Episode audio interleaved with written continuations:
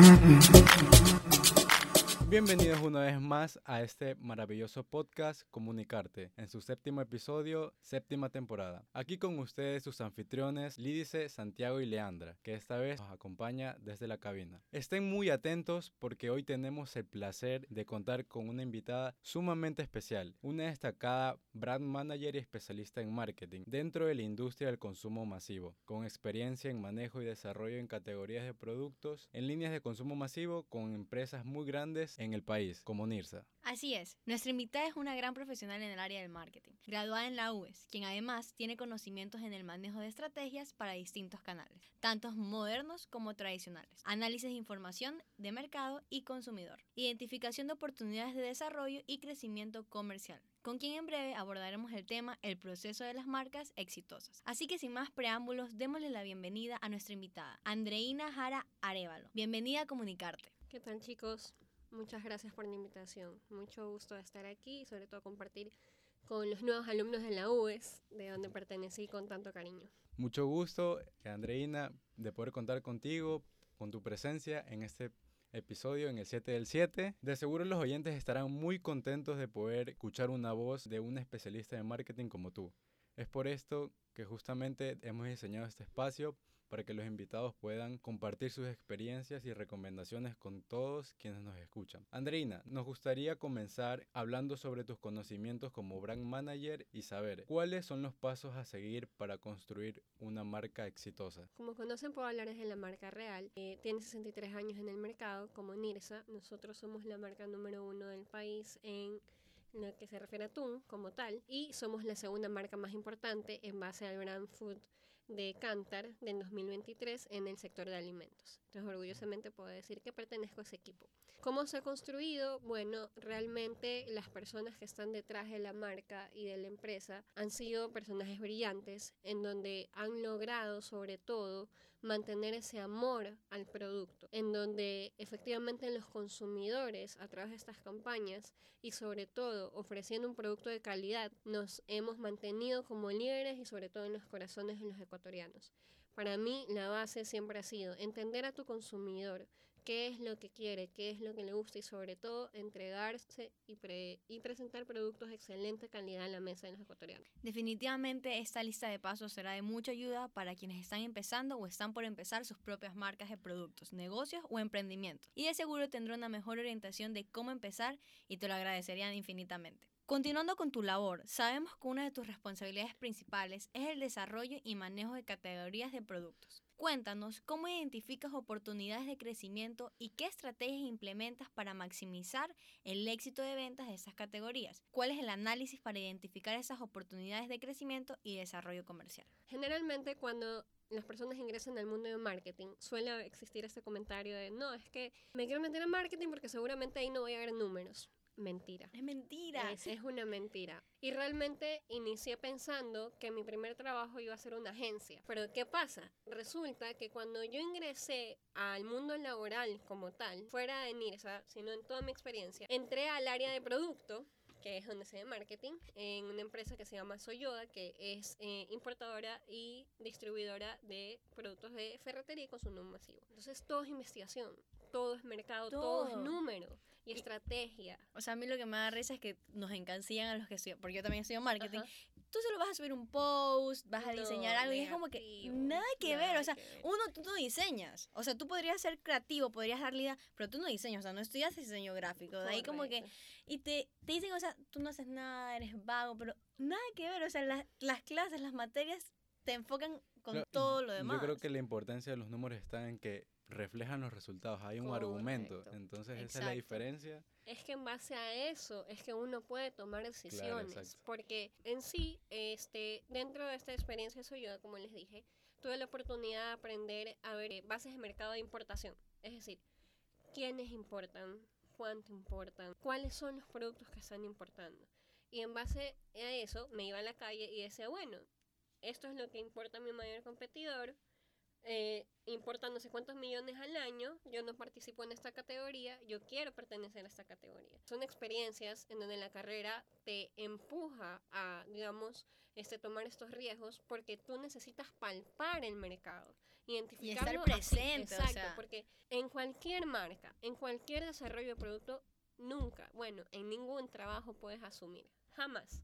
Entonces, cuando uno el peor toma error es asumir las el cosas. peor error O suponer incluso. Uy, no, es lo peor. Entonces, este, literal, me iba a la calle Rumichaca a investigar precios. No, ah, ya, y me hacía pasar por cliente, pues no. Ah, hola, ¿cómo está? Es que deseo comprar, este, un destornillador para mi casa. Mystery Shopper. Ajá, sí. Ah, ya, un destornillador, sí. Este, ¿en cuánto lo vende? Eh, no sé, 5 dólares. Ah, ya. Oiga, pero una consulta. ¿Cuál es el que más se vende? ¿El destornillador plano o el destornillador estrella? Este, eh, ¿por qué me pregunta? Es que quiero saber, porque no quiero comprar algo por gusto. Entonces, ¿cuál es el que le voy a dar más uso, no? Y, y yo realmente no, sol- no sé lo que voy a hacer, sino que me, yo en ese tiempo estaba Necesita- casada. Ajá, entonces decía, este, mi esposo necesita esto, entonces me, me dijo que compre, pero yo no sé. Entonces, yo era, literal, era otra persona. O sea, yo no me llamaba Andreina, yo me llamaba de otra forma. Entonces, este, iba sacando y llegaba al punto en, en esa, digamos, conversación con el vendedor, que me hacía amiga el vendedor, y le decía, oiga, ¿y será que me puede dar una factura? Es para llevarle la cotización, y que él me pueda decir que sí, que no sé qué, entonces todo bien, y sacaba el precio. Entonces, en base a eso yo iba, oiga, yo necesito que usted importe este producto en esta medida, de este color, de este tipo, y yo lo necesito vender a este precio, ¿ya? Pero atrás de eso está todo el análisis de que cuál es el tamaño de mercado, qué nomás no importa, quién es el líder, cuánto representa tu share, cuál es el margen que vas a tener. Y ahí hay un montón de fórmulas en medio. Básicamente, antes en mi primer trabajo, como el día de hoy, digamos que la única diferencia es que ahora yo tomo decisiones en base a el consumidor, eh, de lo que yo veo en mi canal moderno y mi canal tradicional. ¿Qué es lo que más consumen? ¿Qué es lo que más les gusta? ¿Cuál es el gramaje? ¿Cuál es la promoción? O sea, todo siempre en base a, digamos, análisis de mercado, calle, ver qué es lo que dice el cliente, qué es lo que te dice el consumidor. Tantos insights que te dan en, en hablar con el tendero de lo que te dice qué es lo que él necesita y contrastar con los números eso es lo que realmente te lleva a tener un producto de éxito, una promoción de éxito. Porque si tú no tienes las bases, si tú no tienes eh, el conocimiento cuantitativo de rentabilidad, de... No puedo creer, me siento en la clase. Mm. Todo esto me están explicando en investigación de mercado. No, pero es espectacular. A mí, créeme que, como te digo, yo inicié pensando que iba a ser una persona de agencia, que efectivamente el día de hoy yo soy un pollito al lado de los creativos de todas las agencias. Claro, pero- porque el marketing tiene diferentes Exactamente, o ramas. sea, para mí, eh, mi, mm, digamos como que mi camino siempre ha sido marketing estratégico. Y por ahí me he ido y me encanta y amo los números. Ya depende de ti, de lo que a ti te gusta y, obviamente meterte en el detalle. Meterte en el detalle al detalle, hablar con las personas, encontrar esas oportunidades y ser muy específico. Sin duda, este análisis del mercado y obtener esta información va en base a que tú te entraste a investigar, a palpar el día a día de manera más cotidiana para obtener esta información muy valiosa, que incluso se puede potenciar eh, mediante estos análisis y reflejarlo con números. Andreina, sabemos que también tu trabajo como gestora de categorías también conlleva su cierta complejidad y seguramente te has enfrentado a desafíos a manejar estas estrategias para los diferentes canales de distribución que existen en el mercado. ¿Cómo logras adaptar y optimizar esas estrategias para satisfacer las necesidades de cada canal? ¿Puedes contarnos alguna experiencia en el que hayas designado cuál es la mejor viabilidad en un canal específico? Por ejemplo, en el tema de distribución de canales o asignación de tipos de clientes, ¿qué pasa? Hablando desde mi experiencia en DIFAR, por ejemplo. Era analista de categorías y yo me encargaba de realizar el análisis de los productos de cómo debían ir sembrados, ¿no? Y obviamente eh, con mi equipo. Entonces, ¿qué decíamos? Ok, en base a la información que yo tengo, ¿cuál es mi ticket promedio de una cadena A, que digamos que es la mainstream? ¿Cuál es mi, mi ticket promedio de mi cadena B, que es la premium? ¿Ya? Entonces, yo decía, ¿cuál es el ticket promedio de cada cadena? ¿Cuál es la categoría más importante para cada cadena? ¿En qué sector la voy a vender? Resulta de que, por ejemplo, bloqueadores solares, me invento. Aunque ustedes no lo crean, no sé si no sepan, pero en la región sierra se venden más, Más. bloqueadores solares que en la costa. ¿Ya? Porque están más, imagino, más cerca del sol. Correcto. Por eso es un insight sí. ya de el, el consumidor de los estudios, porque obviamente tú también te apoyas de, digamos, este equipos como Kantar, como Nielsen, que te ayudan eh, a estos insights, pero cuando tú te vas a los números, porque como les digo, uno no puede asumir nunca y decir, ah, es que a mí me dijo tal. No, tú te vas a tus números y revisas tu información y efectivamente era un trabajo de hormiga, porque tú dices, ah, ya mira, estas son las ventas, ra. Entonces, ¿qué decía Andreina? Se sentaba y decía, ok, este producto, esta venta fue hecha en Quito, ok, el producto es de 200 ml, ah, ya, este es un bloqueador para piel sensible. Es, o sea, todas las variables que uno Influyen que, influyen. ¿Por qué? Porque al momento que tú haces una conclusión, das una estrategia, tú dices, ¿sabes qué? Resulta que en Quito tengo un crecimiento del 12% de bloqueadores solares con pieles sensibles, mientras que los bloqueadores que son para el cuerpo, me invento, se venden más en la costa en la temporada de playa.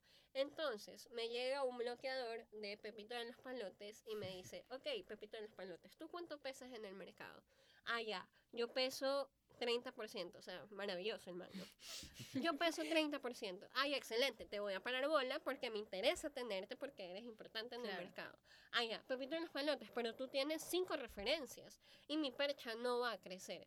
Entonces, y resulta que tú quieres estar en todas las cadenas. Entonces dice, ¿y cuánto vale tu producto? Vale 20 dólares. A ver, Pepito de los Palotes. Yo te puedo codificar en esa cadena de aquí, que es la premium, porque tiene que promedio en bloqueadores solares dentro de esta cadena es de 30 dólares y tu bloqueador solar vale 20. Si yo te pongo en la cadena eh, A, que viene a ser la mainstream, no te voy a vender y me vas a ocupar un espacio de percha, que vale nada. ¿Ya? son Entonces- peleados lo bastante los espacios. Sí, pero ojo, no porque se cobren, sino porque tú El tienes una rentabilidad por metro cuadrado. Cada metro y cada espacio que tú tienes en una tienda es plata. Si tú pones un producto que no vendes, Estás estás desaprovechando. aprovechando ese espacio. Porque tienes que poner un producto Que venda y que que venda. impacte. Ya, que eso ya es Otro otra tema. página de marketing. Yo le digo a Pepito de los Palotes, sabes que en esta cadena no vas a estar porque tiene que promedio caja de 10 dólares. Y realmente No va a ser tu lugar. En la vida, en cualquier producto que tú vayas a desarrollar, tienes que tener claro cuál es tu territorio. ¿Quién es tu cliente que te compra ahí? ¿En dónde va a ser mejor? Siempre pensando en la rentabilidad y la rotación del producto. Entonces realmente, más que problemas, es identificar y plantearte y aterrizar todo con los números y los insights. Vemos a las matemáticas en el marketing. Claro, los, los números nunca mienten, las Exacto. estadísticas nunca engañan. Nunca. Las matemáticas son exactas. Entonces, correcto. Entonces, ¿sabes qué? Yo quiero desarrollar este producto por medio de este canal. No solamente en codificación, sino en desarrollo de productos. O sea, por ejemplo, he tenido la oportunidad dentro de la categoría de arroz, desarrollar la presentación de un kilo. Resulta que tenía, tú, yo llegué e identificas, ok, cuál es el tipo de arroz más vendido, cuáles son las presentaciones más vendidas, qué tienes mis competidores, qué no tengo yo, cuánto pesa en el mercado, cuánto se vende promedio por punto de venta. Entonces, en base a todas esas oportunidades, quiero desarrollar en un kilogramo porque tiene una oportunidad, tiene 10% de participación, participa tal, tal, tal, tal, tal. Y yo creo que es una manera de llegar a mi consumidor. ¿En qué sentido? Ahí la estrategia no solamente es tener un portafolio más amplio, sino llegar a otros clientes con otro desembolso y otro tipo de familia. Porque mientras un arroz de 2 kilos te alcanza para una familia de cuatro personas un mes, el de un kilo yo estaba abriéndole camino a las parejas que hoy viven solas o las personas que viven solas con su mascota, este, o las familias más pequeñas. O sea, es abrir esas oportunidades a los distintos mercados que se vayan presentando. Y no solamente quedarse en eso, sino evaluarlo día a día. Y obviamente colocarlo en el lugar correcto para el cliente correcto. Qué fascinante poder saber toda la gestión que hay detrás de tus trabajos y procesos para identificar y saber cómo llegar al cliente o empresa. Pero hay algo muy importante en estos procesos y es la participación de equipos de trabajo para alcanzar el objetivo deseado deben estar sincronizados. Es por eso que el trabajo en equipo es fundamental en cualquier proyecto de marketing. Andreina, ¿podrías compartir cómo es el trabajo con equipos multidisciplinarios y cómo es el proceso para comunicar hacia dónde hay que ir con la marca, para que todos estén alineados y se puedan tener mayor rendimiento para captar la atención del consumidor? En el área de marketing es un área, digamos, que tiene contacto con todo el mundo. Porque no es que haya marketing, la típica, ah, solo con la agencia. No.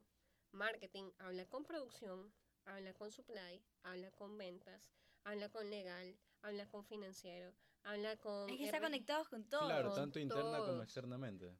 Claro. ¿En qué sentido? Para mí, una empresa siempre tiene que ser equipo. Y uno como persona tiene que llegar a una empresa a ser equipo con los demás, a ser amigo. Esa es mi manera de trabajar. Yo creo que cuando tú logras ese bonding con tu equipo, proponiéndote a disposición de los demás y entendiendo y escuchando de, desde su experiencia, siempre puedes lograr llevar un proyecto adelante. En la vida te encuentras con distintos tipos de personas. Personas con las que te dicen, no, es que no podemos cambiar porque nunca se ha hecho así. Mientras te encuentras con otros que te dicen, ¿sabes qué? Me gusta tu idea, Debería Ah, haber un vamos. cambio, hay que hacerlo. Exacto. Entonces, ese es el reto en todas las empresas. Cuando tengas un proyecto nuevo, como generalmente estos proyectos, porque tú como marketing identificas esas oportunidades de mercado, es realiza el bendito kick-off. ¿Qué es un kick-off? Literal es llamar a la gente que, se, que, que pertenece a cada una de las áreas y decir, hola, soy marketing, encontré esta oportunidad y quiero hacer esto. ¿Ya? Y por este motivo, hola costos, mira, voy a desarrollar este proyecto. Necesito encontrar cuánto me cuesta desarrollar este producto. Empaques, necesito que veamos de qué tamaño, qué medidas y qué material va a ser esto. Producción, quisiera que me hagas unas muestras para poder evaluar en base a mi competencia esto de acá. Diseño, ayúdame con un este, ajuste de arte de esto de acá, ¿no?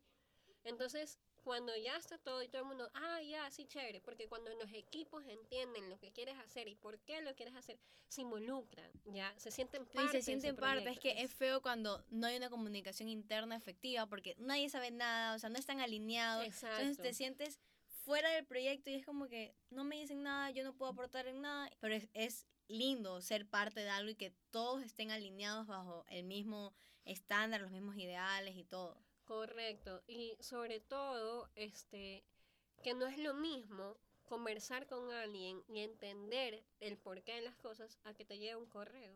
Hola, ayúdame desarrollando este empaque.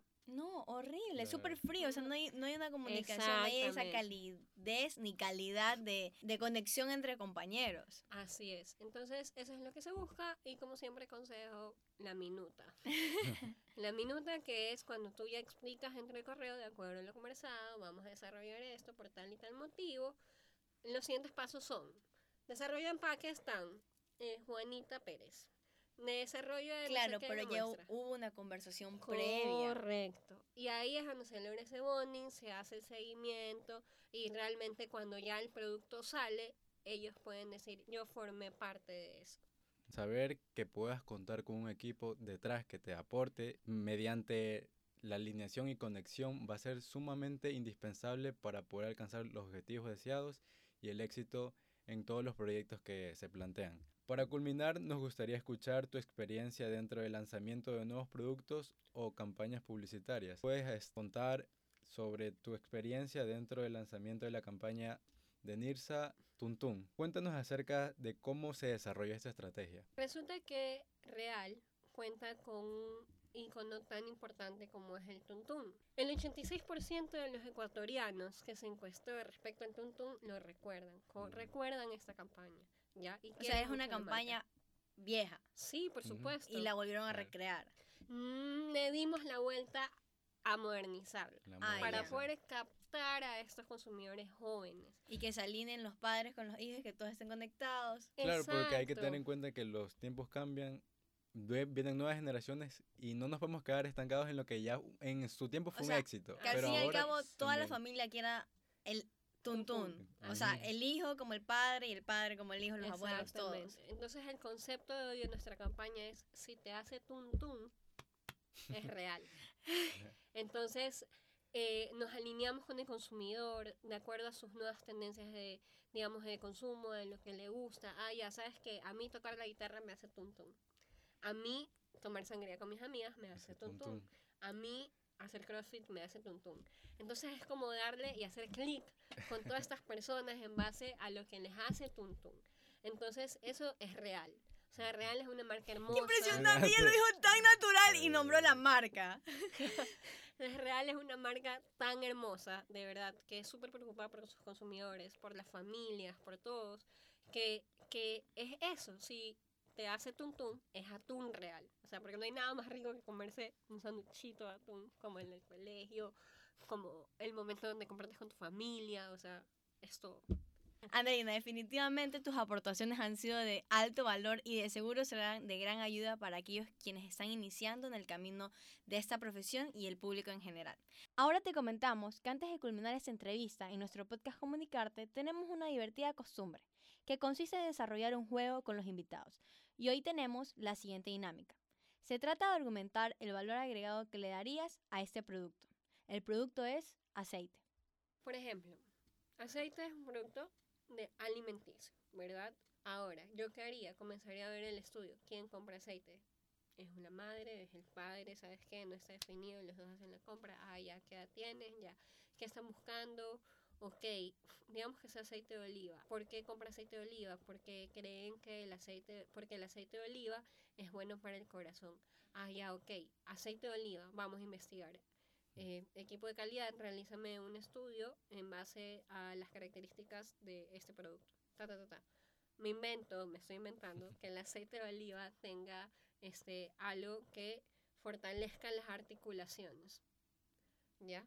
O si no, sabes que hagamos una fórmula que fortalezca las articulaciones, porque generalmente las personas que tienen problemas del corazón tienen problemas en las articulaciones. Entonces, eso, o sea, ver dentro de los beneficios que tiene este aceite, cómo puedo atribuir a la calidad de vida de que el consumidor. ¿Ya? Aportar. Aportar. Y usar ese claim y darle fuerte.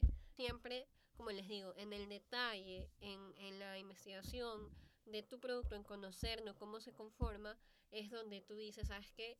Yo soy diferente. O ¿sabes qué? Vámonos por otra vía. No es una, una, un tema de, de cómo se formula el producto, sino de su empaque. A diferencia de todo el mundo, yo te voy a dar un empaque biodegradable, porque me importa la naturaleza y me importas tú. tú.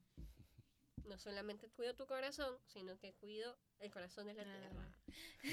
¿Ya? Entonces, lograr encontrar estas oportunidades que le den ese valor agregado y captar el mercado y enganchar y darle y darle y darle y darle, porque lo que no se comunica no se sí. vende. Qué increíble manera de poder aportar este valor agregado a las cosas y productos tan comunes que podemos ver en los mercados que están saturados y necesitan precisamente de ese valor que los haga diferenciar y sobresalir sobre las demás competencias. Andreina, estamos muy agradecidos por tus valiosas aportaciones, que han sido fascinantes, al igual que tu presencia y visita en el programa. Tu trayectoria es sin duda muy inspiradora y esperamos que continúes dando lo mejor de ti y liderando grandes proyectos y sigas creciendo. Andreina, agradecemos enormemente tu participación en este podcast y poder compartir tus experiencias y conocimientos con nosotros y todos los oyentes. Te deseamos mucho éxito en tu carrera y esperamos seguir viendo tu brillante trayectoria en el mundo del marketing. A continuación, te dejamos un espacio para que te despidas y dejes un último mensaje para todos quienes nos escuchan. Nuevamente, chicos, muchas gracias. Ha sido una conversación muy amena. Para decirles, si vas a estudiar marketing, vas a ver números. Ya, nunca asuman y sean muy curiosos, siempre. Sean muy curiosos, investiguen cuál es el producto, cómo se conforma, cuál es el mercado, quiénes son sus competidores, porque es ahí, en el detalle, donde se encuentran las oportunidades. Nunca dejemos de ser curiosos para poder encontrar estas oportunidades y ofrecer a las diferentes empresas o en sus mismas empresas o en sus emprendimientos estas, estas oportunidades de crecimiento y de satisfacer las necesidades del consumidor. Estamos inmensamente agradecidos con Andreina y todos ustedes por habernos acompañado una vez más en este grandioso programa. Esperamos lo hayan disfrutado y no se olviden de seguirnos en nuestras redes sociales, Instagram como comunicarte-podcast para ver más contenido como este, dejar sus preguntas y sugerencias y no perderse de los próximos episodios. Así es, esperamos haya sido de su agrado. No olviden estar pendientes a todas las publicaciones en Instagram. Eso fue todo por hoy. Nos encontramos la próxima semana en un nuevo episodio. Un fuerte abrazo y gracias por escucharnos. No olvides que esto fue Comunicarte. Comunicarte.